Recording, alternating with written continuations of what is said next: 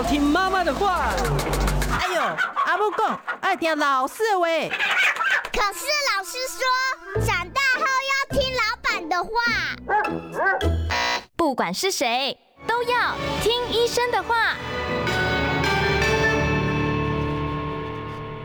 嗨，大家好，欢迎收听今天的《听医生的话》哦，我是节目主持人李雅媛。糖尿病呢是国人的十大死亡原因之一哦，昨天才有最新的这个新闻出来哦，每年差不多有一万人的死因呢跟糖尿病是有关系的哦。据说呢，现在全台湾大概有两百多万个糖尿病的病友，所以今天我们就要跟大家讨论这个糖尿病哦，到底我们应该怎么看待它，然后怎么样哦来治疗，怎么样跟它和平共存。为大家邀请到的呢是，其实。算我们的老朋友了啊！同时拥有专业健身教练资格的斜杠神奇医师，新店更新医院呃新陈代谢内分泌科的主任马文雅马医师，马医师好，你好，雅妍好，各位观呃观众大家好。嘿，是马医师，这个早期的糖尿病哦，它会有什么症状吗？我他们一般的病人出诊啊，被你发现说是糖尿病，通常他们都是为什么原因来求诊呢？其实呃最常见是没有症状。没有，完全没有啊。嗯，最常见是没有症状。嗯，但是有一些症状是三多一少的症状，我们讲典型症状。嗯，就是吃多、喝多、尿多、体重减轻。嗯，但是这种通常血糖要很高。嗯，才会有这个现象，对，才会出现。所以大概只有三分之一的人会有这种典型症状，大部分人都是没有症状。是你刚才讲的说这个三多一少，就是呃吃多、喝多、尿多，然后体重会明显变化。所以我每天看我这么胖，我就很高兴。我想说，你看我体重一点都没掉，我一定不是糖尿病。还是不能这样讲，话不能这样讲啊，会很大啊。这个那个体重跟那个糖尿病没有关系吗？血糖要够高才会下来，但是我们的空腹血糖超过一百二十六，我们就会定义成糖尿病了。那这个空腹血糖，它会不会有出现不稳定的这个状态呢？会不会有可能说我只是今天不好不好意思，它刚好就高了一点呢？对呀，会啊。所以我要来讲，我来花五分钟讲一下糖尿病这个我我我讲的这个故事。嗯，好，就是张三李四到底谁有糖尿病？我们其实并不是看他胖还是瘦，嗯，那看什么呢？就是定义糖尿病的定义就是谁的身体血糖嘛，哈，不能代谢糖，嗯，代谢糖的能力受损。嗯，所以代谢糖的能力，那如果两个人去吃不一样的东西，是不是没办法判断？嗯，所以我们公平起见，理论上是张三李四都去喝糖水。嗯，那他糖水实验有听过吗？哦，我知道，哎，以前怀孕的时候不是也是会有做一个那个喝好甜好甜的那个，就是那个很浓的糖水。嗯，标准的讲法就是我张三喝了糖水，嗯，两个小时血糖降到一百四，嗯，我们说他是正常人。嗯，李四喝了糖水两个小时还在两百，我说不好意思啊，李四你有糖尿病啊？请问是糖水害他的吗？呃，这是他本来的问题嘛，就是他对那个糖的代谢不 OK，是，所以才会有这样的状况。那这个时候李四就说啦，那我从现在开始不要喝糖水，好，我们都不要吃，我们都不要喝，我们都没有吃东西，空腹，嗯，空腹。张三空腹血糖小于一百，嗯，李四空腹八小时之后还在一百二十六，我们说，哎，不好意思啊，李四你有糖尿病了。哦，所以要做两种测试，一个是要糖水测试，对，另外一个就是标准的做法哈，就是要做一个空腹血糖。那但是李斯就说了，我昨天吃太多了，不算，就像你刚刚讲的啊，对，血糖会波动啊，吃多了啊，我今天消化来不及，对，所以我们就还要再做一个东西叫糖化血色素，那个是要抽血吧？也是抽血，嗯，好，那你看糖化血色素是什么？有听过对吧？然后这我们那个健康检查都有一栏叫做糖化血色素，对，那你知道那是什么东西吗？诶，是血里的糖糖的这个。比例吗？还是怎么样？呃，应该说，因为血糖是血管里的糖，嗯，那血管里面我们有红血球，对吧？对。那红血球呢？骨髓被制造出来就有一百二十天的寿命，嗯。那这个红血球里头有一个蛋白质叫血红素，假如它在高血糖的环境里面，它就被糖化，哦，所以糖化越多，就代表血糖越高。哦，这样我了解了。因为我们通常有时候捐血的时候要验一下那个。对对对，现在捐血有加一个，以前没有这个项目，现在有这个项目。嗯，那所以你捐血之后顺便验，他就帮你筛检出没有症状的糖尿病。有糖尿病连血都不能捐啊？不是啦，应该说他他会呃。我不太确定捐血，这下次可能要请血液科的医生来回答。嗯，但是他可能会在这个检查都顺便帮你筛检出来。我们有时候遇到的事实上是捐血才筛检出来的病人。所以换句话说，你只要做了三个检查，你就可以知道你到底有没有糖糖尿病。第一个是空腹血糖，空腹血糖；另外一个糖水的检测试验；另外一个就是这个糖化血色素。但是因为糖水试验很麻烦，他必须喝了糖水之后等两个小时。嗯，所以我们有时候就简化来讲，就是空腹血糖搭配糖化血色素。嗯，那所以你看哦张三。三糖化血色素五点七，嗯，李四超过六点五，我们就说，哎，不好意思，李四你有糖尿病。好，问题来了，张三跟李四其实是同一个人，你知道为什么吗？为什么？因为张三是李四年轻的时候啊。哦，所以跟年龄也有绝对的。哦，好，那换句话说，所以你有没有觉得这件事情？那那我就要问一下，那那个标准值会不会随着我的年龄？比方说，你刚刚讲一百二十六。好，那有没有可能说，哦，年纪大一点就松一点，松一点啊，对不对？不要那么紧嘛。那我们就回到一个叫做诊断标准，一个叫治疗目标。嗯，诊断标准是超过六点五，好，符合这个条件，超过六点，超过六点五，就糖化血色素，糖化血色素大于等于六点五。啊，通常在这个没有症状的人，这些检查要要有两次，在不同时间都有这样的情况，我们才能够确诊。如果只有一次，我们可能会再重复检查。OK，好，所以这个是怎么样？这是第一个，就是说它是诊断的标准。有的人就觉得说，哎呀，那五点八我是不是就很危险了？其实不会。嗯，好，五点八你糖化血症五点八也不过就是有这个风险而已。我们要六点五以上，我们才会确诊糖尿病。是，好，那再问一下啊，就是像呃，有的人就是出现这个所谓的胰岛素阻抗啊，有人说胰岛素阻抗是糖尿病的前身，那什么叫胰岛素阻抗？好，那我们就回到刚刚讲的这个张三跟李四。嗯，假如说张三的血糖是一百，嗯，好，那他如果只需要花五个单位左右的胰岛素就可以把血糖降到一百，嗯，他这胰岛素是不是叫做很敏感，就有点像物价很低？哦，那如果说这个张三呢，他可能需他花了二十个单位胰岛素。才能够把血糖还压到一百零一，还下不来。哦，这个就叫做胰岛素阻抗。好，那胰岛素阻抗是所谓糖尿病的前身吗？是，原因是什么？因为你的胰脏不可能永远这么超时的工作，对，超量的工作。有一天它老了，它就制造不出这么多胰岛素了。啊，那在这个这个在这个阶段，就是在这个胰岛素阻抗的这个阶段，还回得去吗？那当然，任何阶段都有机会往回走。那糖尿病本身都已经确诊糖尿病，还回得去吗？你要回去血糖正常，当然可。血糖一千都这样子下来，怎么会回不去？哦，所以很多人都觉得说，我一旦被医生啊宣判说你有糖尿病，那你可能就终身都是背着这个枷锁了。有这么苦吗？那你你你有老花眼，你不就一直有老花眼？你还是可以戴老花眼镜矫正你的视力，不是吗？哦，所以说很多时候问题是在于我们对那个标签的认定。我们不想成为一个所谓生病的人，我不想成为老人，我不想成为需要吃药的人，那是一个标签的认定，那是标签化的问题。那我们任何年纪是不是都应该照顾我们的身体？嗯，对，我们任何年纪的，比如说我现在我的膝盖比较退化，假如。嗯。好，或者我今天白头发了，嗯，这些不都是老化的一个部分？所以我就把它染金了，就看不出是白头发。是啊，是啊。然后呢，我有皱纹了，对吧？嗯，就留刘海把它盖盖起来。对，比如说。再怎么样，我们卵巢总会退休吧？对，但是没办法，对不对？就是我们总会有一些东西会慢慢的，它跟是不同的阶段，它的功能没有办法。你年轻的时候吃三碗饭不会高啊，你现在还没有吃饭，血糖就高了，不是吗？哦，六十五岁以上，我先讲台湾糖尿病年鉴，看到六十五岁以上台湾十个大概平均就有四个人是符合糖尿病的诊断。啊，六十五岁啊，比例有这么高啊？是的。可是确诊的好像没这么多吧？有啦，确诊也有这么多呀。平均发病五十五岁耶。我们好，我们先讲，我们先讲确诊好了。我们是糖尿病，如果讲发生率大约十分，盛行率大约十分之一的话，十个就有一个啊。呃，只是说你糖尿病也有说严重跟不严重这个差别。对，你诊断为糖尿病之后，你可能控制的很理想啊。我们就最喜欢讲李前总统啦，嗯，人家都活到一百岁。人家糖尿病四十年也没事啊，活得比你还健康，为什么要歧视我们糖尿病的人呢？很多糖尿病患者活得很健康呢。哦，可是问题是一旦是被宣判说你得了糖尿病以后，你不是一辈子饮食都要这个呃节，就算你没有糖尿病，一辈子难道就不用饮食节制？那至少可以偶尔快乐一下呀。糖尿病病人也可以偶尔快乐一下，谁说他不行？哦，是吗？也可以偶尔暴饮暴食，不用暴饮暴食啊，你就是。你就想想看，我们好学生三百六十天也不用天天都乖乖读书嘛。所以糖尿病也不是说我天天都得吃药控制血糖，对不对？哎，我们是人，我们又不是，我们是凡人，又不是。应该是说，一定会有落高的时候，但是我们至少我们三个月追踪糖化血色素如果很稳定，嗯，那你的器官比较受损。我每次都跟病人讲，你只要心脏退休之前，其他器官不要提早退休，嗯，我们的糖尿病治疗就算成功。哦，所以说你追踪的目标是说，希望说你的血糖保持一个平稳，不要伤害到其他器官。因为全身上下都有血管，就你头发没血管吧，对吧？嗯，是没错，这我确定。怎么高兴怎么染怎么染，对吧？对。你全身上下都有血管，那既然血管里面的糖如果太多，你的供应器官好供应这个不同器官的血流可能就受损。所以糖尿病的并发症全部都是血管病变。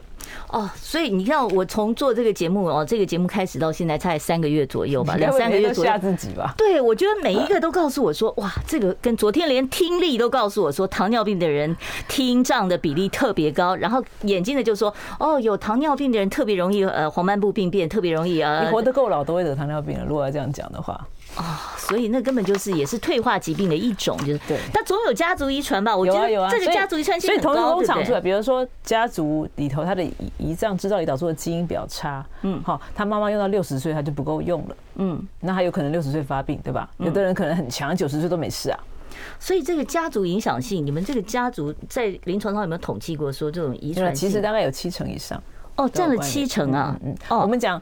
呃，就是家族遗传，因为因为它不是只有遗传了我们的呃基因，事实上它遗传了一些生活习惯。哦，哪些生活习惯容易导致糖尿病？跟吃甜的到底有没有关系啊？我超爱吃甜的。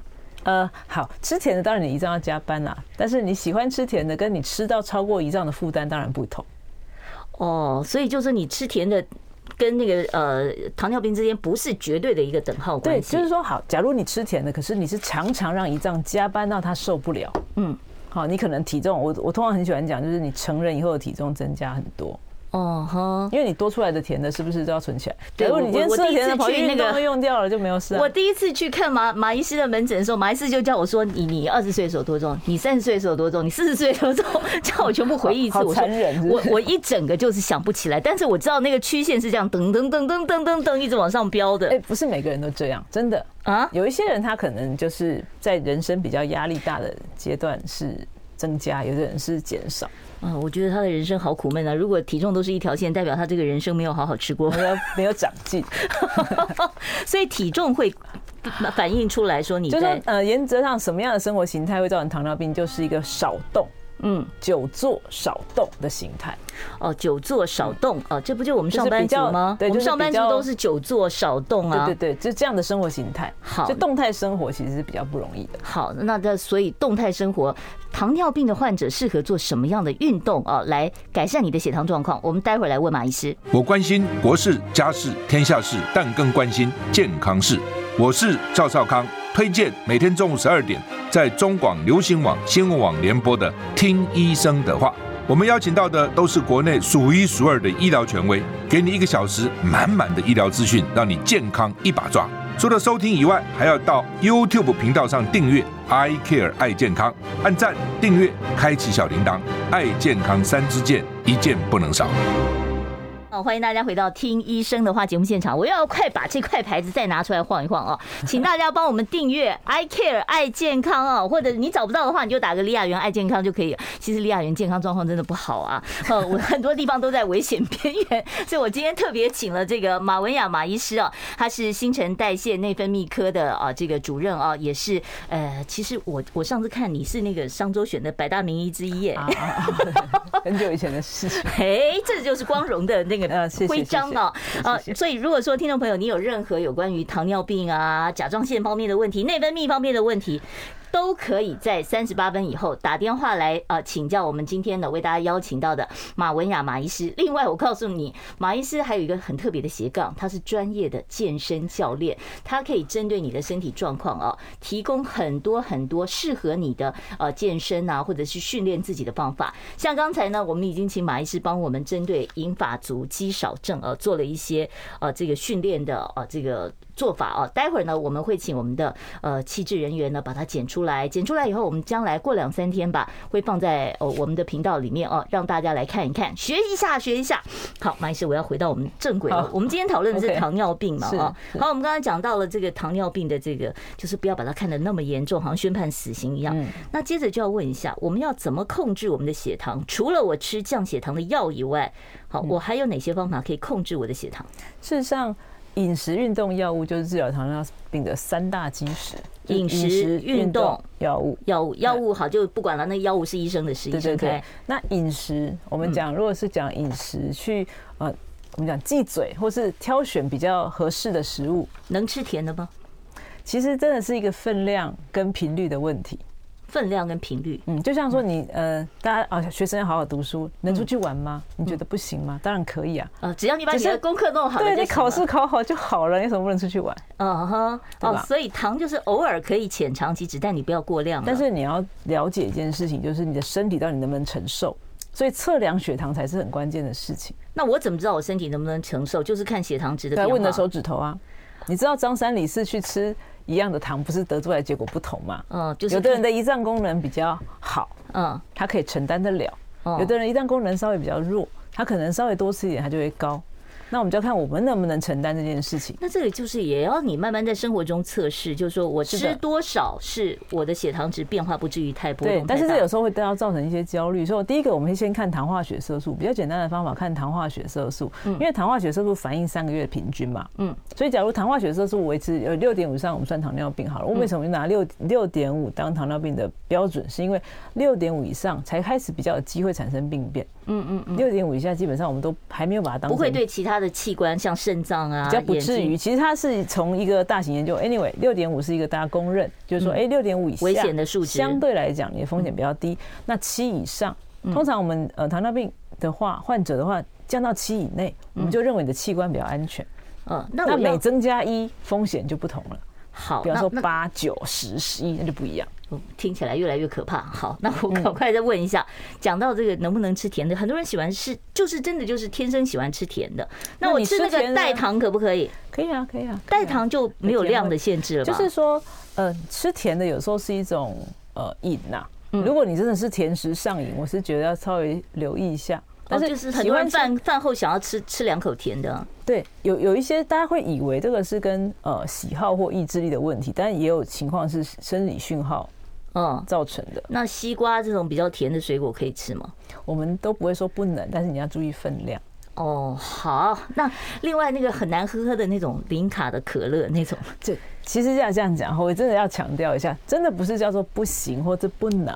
嗯，因为我为什么不喜欢强调不行？我以前常常跟别人讲说，你就是不要喝。后来发生一件事情。你知道人很奇怪，被限制的东西就越越想渴求。对，有听过白熊效应吧？呃，白熊效应是什么？我没听过。心理学上有个白熊效应，他做了一个研究，心理学的研究就是叫你不要想白熊，你就特别想到白熊。对，每一次呢，那个告诉我们说现在那个台风闹水灾啊，然后呢说这个菜都不很贵，然后我就特别想吃菜，然后呢告诉我说现在蛋荒，我就觉得我每天一定要吃荷包蛋。对，那我们就不要受到这种事情的限制。我以前都会叫病人不要怎么不要怎么样，后来发现。反而增加了这东西吸引力，我还不如就说你可以，你可以适量，你自己斟酌。嗯嗯，好，这个是吃的方面。那运动方面，那运动可以帮助你的血糖降下来吗？可以，可以。我先补充一下，吃忌嘴跟没有忌嘴，好，你从吃的很随性到吃的很节制，你糖化血色素降幅可以到一到一点九。哦，差差距这么大。但是说你已经吃的很节制了，嗯，你的降幅就会很少。那我要问一下吃的方式的问题哦。那一般人都是一天吃三餐嘛？适量三餐是很建议的。哦，那如果说是我我我我我觉得我就是一直会馋，我把它变成少量多餐可以吗？你的胰脏要加班。哦，所以你吃的越零碎越不好。我用老板来打比方说，哎呀，月那你都不要下班，我每次工作给你很少，但是你随时上扣，你要不要？这是。讲到我们那个记者的那个那段生涯里面就是这样子，就是你虽然好像看起来哦，就是你有很多自由的时间，但是你就随时都要 on call 这样子，要不要嘛？啊，好累，听懂我意思吗？年纪大了不行了，就是胰脏也想下班吧？哦，所以你少量多餐对糖尿病患是不不好的一个做法就是了，对任何人都不好。好好，我下次要改一下。我有的时候一天吃到四餐午餐，这样是不行的哈。一天最多就三餐了，对不对？应该说三餐总是比较对他来讲有个节奏，有有工作有休息，是不是比较愉快？那种一六八的适不适合？他他一六八也是可以分配成三餐啊。嗯，但是你知道一六八的问题是什么？就是有些糖尿病可以吗？呃，要看他的情况。如果他因为因为一六八有个问题，一六八有些人他没有在间歇断食，他在间歇暴食，那就不好。对，我就剩下那八个小时，我就哦，我只有这八个小时可以吃，我就吃比平常的分量更多。对，就如果有这种心态，就不太建议。我们一般还是建议适量三餐，尤其是糖尿病病人有时候低血糖的风险比较高，他如果空腹时间太长，药效太没有办法控制的很好，他不见得很好。其实糖尿病的的呃患者，其实饮食就是规律。规律，嗯，哎，我听人家跟我讲说，说糖尿病的患者，其实你喝点黑咖啡挺好的，那是不是真的这样子？对，就它其实你只要不是含糖饮料都可以，对不对？不是含糖不影响血糖。那至于它好不不好，就看每个人的需求。哦，那我我还要讲到刚刚讲运动可不可以降血糖？运动过去的所有运动文献降糖化血色素的幅度大概是零点五到零点七。哦，所以所以刚刚讲忌嘴就可以降一到一点九，嗯，运动只有零点五到零点七哦。所以不要把运动搞得好像非常非常的神奇，没有那么神奇。比你呃，就我这样排序好，就是饮食控制放第一位，然后其次才是运动来做一个辅助。嗯，好。那但是在糖尿病前期，就是说还没有糖尿病的人，嗯，这个运动就非常非常重要。所以胰岛素阻抗时期的话，胰岛素阻抗时期的话，运动每个礼拜运动一百五十分钟，如果你搭配。一百五十分钟除以除以七，对啊，很少啊，其实很少，你一天有三十分钟就有了。三三十分钟很难呢，但是十分钟才三次，好吧，好，我们要稍微休息一下了啊，待会儿呢，我再继续跟马文雅马医师讨论这个糖尿病你要怎么样来保养啊，让这个呃不要伤害到你其他的器官，不要产生并发症。当然，三十八分以后我们开放现场的 call in 专线，记得帮我们订一下频道啊。我关心国事、家事、天下事，但更关心健康事。我是赵少康，推荐每天中午十二点在中广流行网、新闻网联播的《听医生的话》。我们邀请到的都是国内数一数二的医疗权威，给你一个小时满满的医疗资讯，让你健康一把抓。除了收听以外，还要到 YouTube 频道上订阅 “I Care 爱健康”，按赞、订阅、开启小铃铛，爱健康三支箭，一件不能少。欢迎大家回到我们听医生的话节目现场，我是主持人李雅媛，坐在我身边的呢，呃，是新店更新医院新陈代谢内分泌科的主任啊，同时也是一位专业的健身教练马文雅马医师。呃，马医师刚才告诉我们说，就大家不要把运动想得太神奇，其实饮食控制是反而比较好的，但是不能够少量多餐。就是糖尿病的患者来讲，运动大概呃，过去很多研究大概就降零点五到零点七的血糖。那到底做什么运动呢？事实上，有氧训练跟加搭配，目前的 guideline 就是治疗指引建议的是，你一周累积一百五十分钟。嗯，然后是我可以说，我一天，比方说，我今天我时间比较多，我就多做一点，然后休息休息休息五天。呃，通常再做。就就 guideline 来讲的话，休息尽量不要超过四十八小时。哦，换句话说，你不能两天都不动就对了。尽量，因为你运动之后产生的胰岛素敏感，就是改善胰岛素阻抗情况，最长不会超过七十二小时。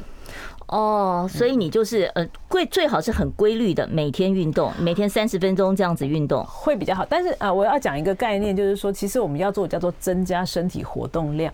什么叫增加身体活动量？比方说，你常比如像以前农夫，有个病人农夫根本我根本不叫他运动，他每天活动量都比我多。对呀，那像家庭主妇说，我每天擦一次地板呢？它也是身体活动量，只是因为如果你的，假如我们上班族身体活动量真的很少，嗯，这就我可能戴手表发现我一天走不到两千步，嗯，对，对不对？我我我我那个买玩宝可宝可梦好几天都没有零公里的，对，就是说，假如你身体活动量很低，我们就用规律的运动去提升身体活动量。所以以运动来讲，就是它如果是有一种叫做训练，嗯，它是有目的的去做训练，那有时候只是。你只是要增加身体活动量，对身对那个血糖就会有帮助。所以去早上起来去操场走三圈也可以，可以，当然可以。那这个您刚才跟我讲到说，这个运动要到什么样的程度哦？总不至于说要到有氧这个程度吧？有呃，回到这个有氧，就有氧也好，肌力运也好，其实我们重点是强度。强度，强度听起来就不是我们这种人做得到的。不是，强度有分低强度、中强度跟高强度。嗯，好。那如果以有氧训练来讲的话，中强度指的就是你的心跳可以到呃大概，就就怎么讲，你你会有感觉有点喘，已经可以讲有点讲话还可以，但是唱歌已经有点困难了。那样子就叫做中等强度。好，所以即便说我在家家里面的客厅里面，对呃一边看电视，一边，如果太散步的话，效果就就会变得比较低强度。那我们是建议中强度比较有效率。好，你就稍微跑起来一点啊，跑起来或快走，或是跑跑走走都可以。跑跑走走，就是让你的心跳有稍微提升。你不要说做了半天，像我说问别人说你有走，他说他有走路，我说哦好啊，那你都怎么走？嗯，然后我就去公园走，我说那你走完什么感觉？哦，没有感觉。那有的人会说我走到喘，我就怀疑我是不是心脏有问题了。你喘，你可以稍微休息，但是。实际上，喘就是心肺的训练。哦，一点点喘，你可以承受的喘。哦，你可以一边跟你旁边的人一边一起走路，还可以讲话，有点喘，可以聊天。对，但是你要不要唱个军歌唱不出来了。对对对，差不多这样子。好，所以不要上气不接下气就太强。然后呢，一个礼拜要做到一百五十分钟。那如果你的体能特别好，有些人体能很好，有些糖友他就是可以跑马拉松，激烈一点的运动，七十五分钟就够了。哦，七十五分钟，如果是很剧烈的，就是如果如果你不见得很有时间嘛，假如你的体能在健身房的那种，你可以承担比较剧烈的运动，你累积时间有七十五分钟也可以。嗯，是。那另外我要问一下马医师哦，现在很流行一种叫做瘦瘦针啊，就是那个肠肠泌素，听说那个是拿来治糖尿病的，它本身的功能是什么？那如果没有糖尿病的人没事就打个这个来减肥，这有没有副作用啊？好，我们先讲肠泌，什么叫肠泌素？肠泌素就是肠子会分泌一种荷尔蒙。嗯，然后他会第一个他会通知胰脏制造胰岛素，嗯，好，所以他可以拿来治疗糖尿病。第二个他会叫胃排空慢一点，哦，所以你不会饿。哎，对，就是已经我东西都来了嘛，你就不用。那第三个他有可能会告诉大脑，嗯，说哎我已经饱了，嗯，他他有很多作用，但是其中主要这几种作用是会有反应。那所以呢，假如我们用比较高剂量的肠泌素来治疗糖尿病的人，嗯，好，一方面他当然会有点抑制食欲。其实一个是一开始的时候，它它刺激胰岛素分泌，然后降了血糖，同时病人因为胃口比较差，体重就下降，后来才把这个药。拿来用在没有糖尿病人身上的减重，看看有没有效果。发现哎呦，效果也相当不错。那现在的问题就来了，就是如果说你的这个胰脏都是靠这个肠泌素来刺激它分泌，那用久了以后会不会让胰脏就过劳了，或者是产生？是没有观察到这种情况，不会有这些副作用。对，因为事实上你每天都让它过劳，脑差 没有啦，就是 没有，嗯，没有，目前没有观察到这种情况啦。哦，事实上肠还算相对安全，甚至还有一些研究认为它是不是有帮助胰脏的活化，不过这个还没有办法很确定，因为减少胰脏功能的衰退这件事情跟血糖本身的高低有关。嗯，就是说，如果你在高血糖的环境，很像有的人很不喜欢加药，嗯，他会觉得说我加药就是变严重，所以我宁可血糖高一点，我就是要再控制一下。可其实就我们临床上来讲，这样子有个风险，因为你会让胰脏在高血糖的环境里铺比较长。嗯，那高血糖本身就会伤害胰脏功能，所以你可能本来只是这样退化，在高血糖环境它就退化的比较快。所以你你在高血糖的状况下，你伤害的不只是你的眼睛、听力或者是肾脏，胰脏制造胰脏本身也在被伤伤害中。高压环境下，你的工作能力其实是比会比较差。哦，所以其实就是说，这个肠泌素相对目前为止是不至于有什么太严重的这个副作用就是了。目前它因为它在那在你们那个十几年，这个有健保吗？如果说是糖尿病患的话。在某些限制之下是可以，不是所有人都可以，而且有些符合健保给付他也不想打啊。对，我就奇怪了，打了会会有的人会想吐啊。哦，这会有副作用的啊。它的副作用就是肠胃道的副作用，会会拉肚子吗？啊，拉肚子、便秘都有可能。哦，那所以它的副作用其实就是我我常常觉得有些人他减重。因为他觉得我为我为了瘦，我什么苦都能够，我大便都能吃，对对 对对，真的真的什么都愿意，只要能让我少吃一点呢，什么他都愿意。所以在那个如果是减重的需求的时候，他们会愿意承受这个肠泌素带来的副作用跟不舒服。对，我其实刚才我又绕回到我们刚开始讲症状，说说三多一少嘛，我就很好奇了，说既然都已经多吃多喝了，为什么体重还会掉啊？哦，因为好，你想想看哈。东西从肠子吸收进来到血管里，嗯，胰脏制造的胰岛素，好，胰岛细胞制造胰岛素，它就像一把钥匙去把门打开，这些糖就会进到细胞里，嗯，好，假如胰岛素没有发挥作用，嗯，那糖就没有进到细胞，直接从小便流走，所以吃进来的东西没有吸收，就从小便流走，出来就会瘦。哦，他那种瘦是很快速的体重掉下来？你知道病人都说，我觉得没有很快，但是他可能已经掉十公斤了。哦，所以就是很明显的在，因为我我也看过一些糖尿病的这个朋友哦，就突然间怎么觉得他瘦了一大圈？是这种就是代表是，因为很多人他体重减轻的时候，他不见得有感觉到，或者他会解释成我在一六八，我在干嘛？所以这个要确认还是验血糖比较知道。然后还有一个就是你东西吃进来没有吸收，其实就是公司赚钱没有分给你，你当然会饿啊。好的，了解了。好，那音乐又来了哈，我们要准备，待会儿要开始接听听众朋友的 call in 专线。如果你有任何糖尿病方面的问题，呃，或者是呢，你有一些新陈代谢啊、内分泌方面的问题，我们都欢迎你待会儿呢打零二二五零九九九三三零二二五零九九九三三来请教马文雅马医师。我们待会儿再回到我们的节目现场。我关心国事、家事、天下事，但更关心健康事。我是赵少康。推荐每天中午十二点在中广流行网、新闻网联播的《听医生的话》。我们邀请到的都是国内数一数二的医疗权威，给你一个小时满满的医疗资讯，让你健康一把抓。除了收听以外，还要到 YouTube 频道上订阅 “I Care 爱健康”，按赞、订阅、开启小铃铛，爱健康三支箭，一件不能少。欢迎呢，呃，的听众朋友可以准备开始打电话了。我们现场专线是零二二五零九九九三三零二二五零九九九三三。我们为大家邀请到的是新店更新医院新陈代谢跟内分泌科的马文雅马主任啊，在我们节目现场啊，是呃在糖尿病方面的专家。如果说你有任何糖尿病方面的问题，或者是甲状腺方面的问题、内分泌方面的问题，都可以拨打我们的现场专线。我们接第一位听众朋友电话，你好，请说。喂，主持人好，那马主任好，抱歉，呃，我今年五十一岁。对，那我在三年前公司渐渐发现了糖尿病，哦，就是那后来我赶快回了医学中心去回诊，那像固呃就是固定都在医呃医学中心回诊，那他之前开开给我就是叫做库鲁化定的八百五十 mg 跟糖露的一百 mg，可我一天要吃五颗，就早晚的库鲁化加三餐的糖露呃糖露，对，那后来在今年呢，就是有个朋友介绍去了一个诊所。嗯，那他在上个月帮我调整了，他只让我一天早晚吃了一个叫做恩美糖膜一定的八百五十 milligram 了。嗯，那结果我最近就是因为我固定三个月都会回医学中心去让他抽糖化血红素。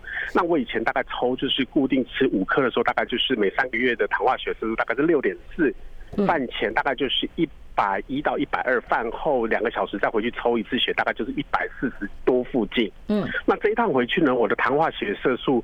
回到了六点零，那可是我的饭前血糖跟饭后血糖呢，没有什么变化。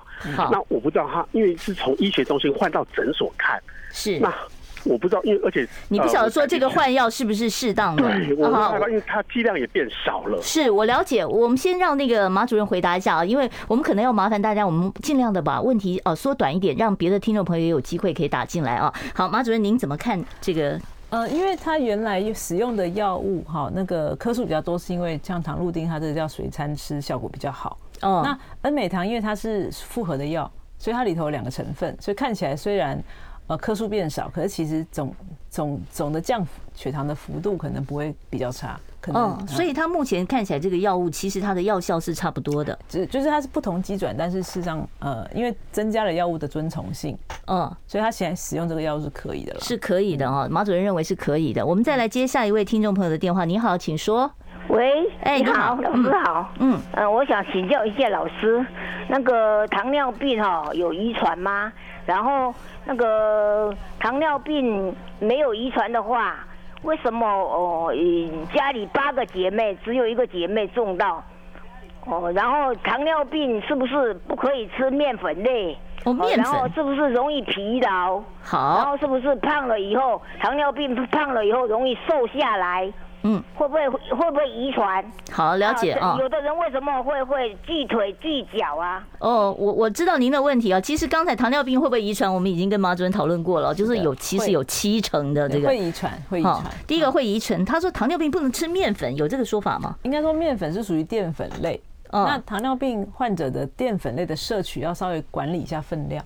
所以没有说不能吃，只是你要调整分量。嗯，这是跟你整体的这个饮食控制的关系。你你的代谢血糖的能力的电碳水化合物啊，经过胰岛素的代谢嘛。嗯，那所以假如这这一类是属于归类在碳水化合物，我们就稍微调整分量，免得增加胰脏的负担太多。是这个糖尿病的患者，他需要找专业的营养师帮他开菜单吗？我们通常都会建议，呃，跟营养师就让营养师了解一下你的用用餐习惯、饮食选择食物的习惯，去做微调。好。OK，我们接下一位听众朋友电话。你好，请说。呃，两位好。嗯。呃，因为我健检的时候，呃，是那个甲状腺有发现，就是一个小于一公分的结节。嗯。对，然后因为我呃本身的体重是属于呃病态肥胖这样子。嗯。然后呃呃呃，低胆固醇是有点超。超超超过标准了啊！对对对，我不知道说这个甲状腺跟我们的呃高血脂是不是有连接？哦，你是担心这个结节需不需要处理啊？然后呢，是呃跟高血脂是不是有关联性？我们听听看。如果只是结节，你功能正常的话，跟你的血脂或体重是没有关联的。嗯，那这个一公分呃就可以追踪追踪它的大小，一公分以下里呃相对的追踪大小就可以了。如果说以健康的影响的话，可能你的体重跟血脂反而对你的健康会比较直接的影响。好，哦，我们要提醒听众朋友，麻烦你打电话进来的时候，把你自己的收音机哦，或者是你用手机听也可以，就是把音量稍微关小一点，要不然我这边会听到一个很大的回声，我听不清楚你的问题哦。好，我们继续呢，开放现场专线二五零九九九三三，现在还有听众朋友在线上等啊。你好，请说。啊，你好，我好，我好，我五十八岁，然后呃，我现在是打胰岛素打。啊，长效长效长效啊，长效一，短效三针。那为什么会一直一直胖？啊，还有我的糖化血色素是十点五，十点五。好，十点五。好，我我听到了，因为您现在把您的收音机开的太大声了，所以我听不清楚你的问题了啊。呃，但是我大概看到看到您刚才提供的几个讯息啊，就是说您今年五十八岁啊，是这个打长效型的胰岛素，一天打四次，基本上一天打四次已经算是一个比较嗯比较太多了，啊不会太多，但是 intensive 的治疗。那如果这个治疗还在十点五，表示你可能要找到呃为什么？这个十点五太高了吧？对，十点五太高，但是。照理讲，我们一天打四次胰岛素，应该是血糖一千都降得下来才对。哦，这已经是就是这个频度已经是就是用药的剂量上面。我们随餐打速效的胰岛素，药效三个小时顾三餐，然后再加一个长效胰岛素去顾空腹的血糖当基础来讲，所以这种我们叫 basal bolus 的打法，应该是可以，即使他身体完全没有胰岛素的人都可以降得下来。所以假如他还这么高的还这么高，一定要调整一下，发生什么事要了解。你赶快找你的主治医师哦，这个必须要赶快调整啊。对，就是说到底这个十点五是经过这样治疗之后有没有降回来？如果呃自己测血糖的话，原则空腹血糖尽量落在一百三以内，餐后不要超过一百八，这样就已经可以到七了。哦，已经算是个就及格了，很容易，及格的，所以不会太难达到。那如果十点多的话，平均是两百四十几嘛，所以你可能随时测都在三两三百两三百，那就表示我们需要调剂量。嗯，你要调剂量，然后可能你的饮食运动对，但他为什么会胖？因为胰岛素会把糖送到细胞里。刚刚讲，懂公司赚钱没有分给你，就从小便流走了，对吧？嗯，那胰岛素就是。门打开，糖就进到细胞里，所以你如果从血糖从三百降到一百，你当然有可能会变胖啊。哦，所以你这个是吃太多的问题啊，吃太多了，所以现在赶快要在饮食上面要赶快做调整，而且要跟你的这个主治医师哦，赶快再去联络。好，我们再接下一位听众朋友电话。你好，请说。有有，嗯，哎，你好，哎，是你好，马医师，哎哎，请教一下，我我本身是呃呃，就是。前期就是糖尿病前期的，呃，我的糖化血色素到六点零，啊，呃，饭前血糖，呃，因为我现在有做饮食控制，所以大部分都在呃九十几、一百以内。但是我若不控制的话，当然就会超过一百。嗯，哎，那我我一个问题是，第一个，我同样的那个饮食控制。同样的饮食，因为我都有记录我的饮食内容。是啊，如为什么中午的同样的饮食，在中午跟晚上饭后血糖中午都会比较高？好，我了解哦，因为我时间关系，我先把你的题目记下来，我们待会儿再请马主任来回答。我们稍微休息一下，待会儿再回到听医生的话。我关心国事、家事、天下事，但更关心健康事。我是赵少康，推荐每天中午十二点在中广流行网、新闻网联播的《听医生的话》。我们邀请到的都是国内数一数二的医疗权威，给你一个小时满满的医疗资讯，让你健康一把抓。除了收听以外，还要到 YouTube 频道上订阅 “I Care 爱健康”，按赞、订阅、开启小铃铛，爱健康三支箭，一件不能少。我们那个妹妹呢，一直举牌子告诉我说有电话，有电话，有电话。今天电话就没断过哦。而且呢，YouTube 上面的问题我们也尽量回答了。但是马医师真的时间有限，我们也没办法一下答那么多。我们接下一位听众朋友电话，我们现场专线零二二五零九九九三三。你好，请说。喂，Hello，您在线上了，请说。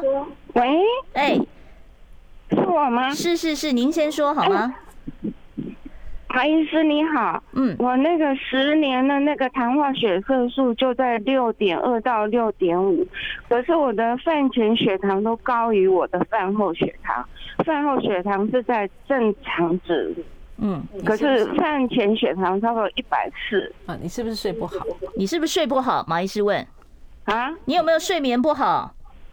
没有哎、欸，哦，基本上空腹血糖高的人，好，肝糖输出比较高、比较多的人，就还没有吃东西就高，这种类型的人，他有时候会跟压力有关。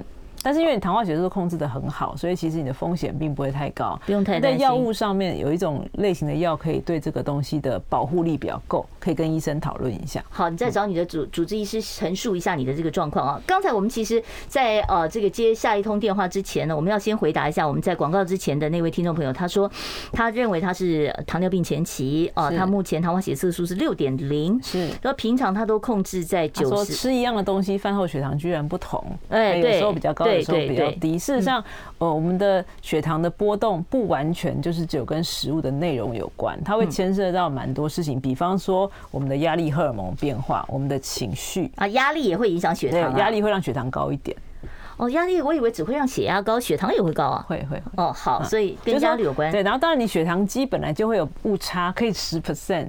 所以如果说这位先生他是一个属于很喜欢比较精准的数据，嗯，好，那可能有些稍微把这个。放宽一点点，因为事实上我们并不是要求你一定要一定要很怎么样，因为看起来他很自律啊，对，他非常自律。这种那好，回到糖尿病前期，好，进展到糖尿病，有一个研究他做了二十几年，哦，有一些人确实到长达二十二年时间都没有进展到糖尿病，比较自律。那当然，随着年龄增加，得到糖尿病的机会会比较高。但是这些相对来讲生活形态比较稳定，体重也维持比较稳定，有运动习惯的人，他就算。诊断到就是，就算超过六点五好了，嗯，它发生并发症的机会也是远低于其他人。所以你就是，如果说您一直维持您这么自律的好习惯的话，其实你你的风险不会太高的。对，是的。好，OK，我们再接下一位听众朋友电话。你好，请说。喂，我想请问一下哈，我是那个多囊性卵巢症候群，多囊性卵巢症候群，嗯，然后要看哪一科，然后运动饮食。哎，有没有帮助？因为这个是刚开始，我二十八岁。是，好，那我我挂掉了。好，这个这个应该是妇产科吧？啊，对，但是我们内分泌科也可以处理。原则上，多囊性卵巢症候群有两大问题，一个是它排卵比较不正常，月经常常比较少。嗯，那它这个症候群常常在体重减轻，嗯，好，就是有效的减轻体重之后，它的症状要改善。那因为多囊性卵巢症候群人特别容易有胰岛素阻抗。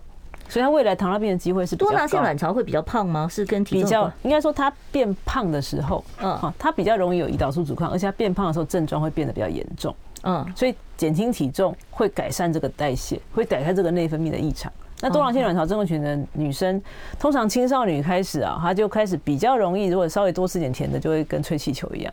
哇，所以这个这个真的是，尤其她才二十八岁啊。对对对，所以有多囊性卵巢症候群有急的问题，因为她受孕会比较困难，她月经比较不规律，所以有时候可以去找妇产科医生。但是如果她需要搭配一些减重的策略，就可以请她找内分泌科医生。好，你可以找妇产科跟内分泌科啊，都可以提供你一些解决的方案。好，我们再接下一位听众朋友电话，我们现场专线是二五零九九九三三。喂，你好，请说。哎，你好，哎，是，哎，请问一下，我的我的身高一七零，体重只有六十，那我，呃，是刚刚前面打电话，我是糖尿病前期的，但是我若呃积极的控制那个淀粉，当然那个数字会更漂亮，可是体重也会下降，那我又不想要体重下降，我要怎么做？哦，他他现在其实就是他一方面要控制这个避免糖尿病，对，增加肌肉，对，但是他就体重又又太轻了，增加肌肉，要增加肌肉怎么样可以增加肌肉？第一个，他可以用身体组成去搞清楚他的体重里头肌肉的比例跟脂肪的比例如何。这个是要到医院才能做吗？医院可以做检查，当然有些健身房有这样的配置。嗯，那第二个就是说，所谓的糖尿病前期，它范围其实很宽。有些人他糖尿病前期虽然落在那里，但是糖尿病风险很低，比方说又没有家族史，然后又有运动习惯，又没有过重。嗯，它是风险低的。嗯，有些人如果在糖尿病前期，他已经六点四了，他可能过个年就要变糖尿病了，或者是他一天到晚在乱吃东西，或者是他都没有在运动的习惯，那是不一样。所以对于我，我想有时候呼吁这些关心健康讯息的人，也不要呃落入一种养生焦虑的状态里。那像他这个，如果说他又要增肌，又要又又要控制糖尿病，就是要好好的吃跟动。吃要吃什么？呃，基本上哈，需要那种高蛋白饮食吗？呃，也可以这样选择了。不过肌肉的刺激量如果不够，嗯，就比较难上了。所以你要靠运动。我觉得如果他他想要增加有效增加肌肉，真的还是要找专业健身教练去做个饮食跟运动的搭配。好，找专业健身教练啊。好，我们赶快接下一位听众朋友电话。你好，请说。主持人医生哈。哎，请教你现在都把糖妖魔化哈？嗯，那糖有有米字糖跟有字的糖，但是说能不能医生给？因为有时候糖可以。不不会让忧郁这样，会会会让忧郁症忧郁好一点这样，能不能医生给一个糖使用糖的正确观念？是用代糖还是一般的的糖才能够正确的使使用这样？好，我非常非常同意糖被妖魔化这件事。对，因为你知道说小孩子吃太甜了哦，会影响他的专注力啊。我们其实真正觉得不太建议的叫做精致糖。精致糖就是精致糖，它就是比较加工后的东西，像没那么蛋糕。对对，饼干比较精致的糖。那事实上，呃，食物中有很多的糖类，它就碳水化合物，它这些这些糖类是能量很好的来源。它代谢之后就二氧化碳跟水而已，它是很好的能量。那什么糖是好的糖呢？也就是说，你你只要减少精致糖的摄取就好了啦。哦，就减少精致糖，我们也没有要去剥夺大家吃甜点的乐趣。嗯，但是它很多，就往往就代表你可能对这个东西上瘾。啊，糖也是会上瘾的，糖瘾真的会糖瘾，所以你浅尝即止哦。对，不要觉得说我吃不到我不快乐，不要去妖魔化什么食物，就是它是好食物，它是不好食物，不见得需要这样。可是我们要知道，我们选食物，一个营养需求，一个心理需求。嗯，那如果你常常在吃心理需求而忽略了营养的均衡，你身体可能会出一点警警讯这样子。好，我今天觉得呢，马医师来这边啊，除了跟我们谈糖尿病，其实告诉我们很多啊健康的这个观念。因为时间关系，不好意思，我把电话已经关掉了。我我现在没有办法再接听其他听众朋友的电话了啊。今天呢，非常谢谢马维亚马主任到节目中来跟我们谈到的这个糖尿病你应该建立的一些健康的观念。谢谢谢谢马主任，谢谢。不要忘了，到时候马主任还有帮我们示范一些这个老人家适合的啊这个运动。呃，到时候我们在影片上面会放在我们的频道里面，不要忘了找这个频道，然后我们会放给你看的。谢谢马主任，谢谢。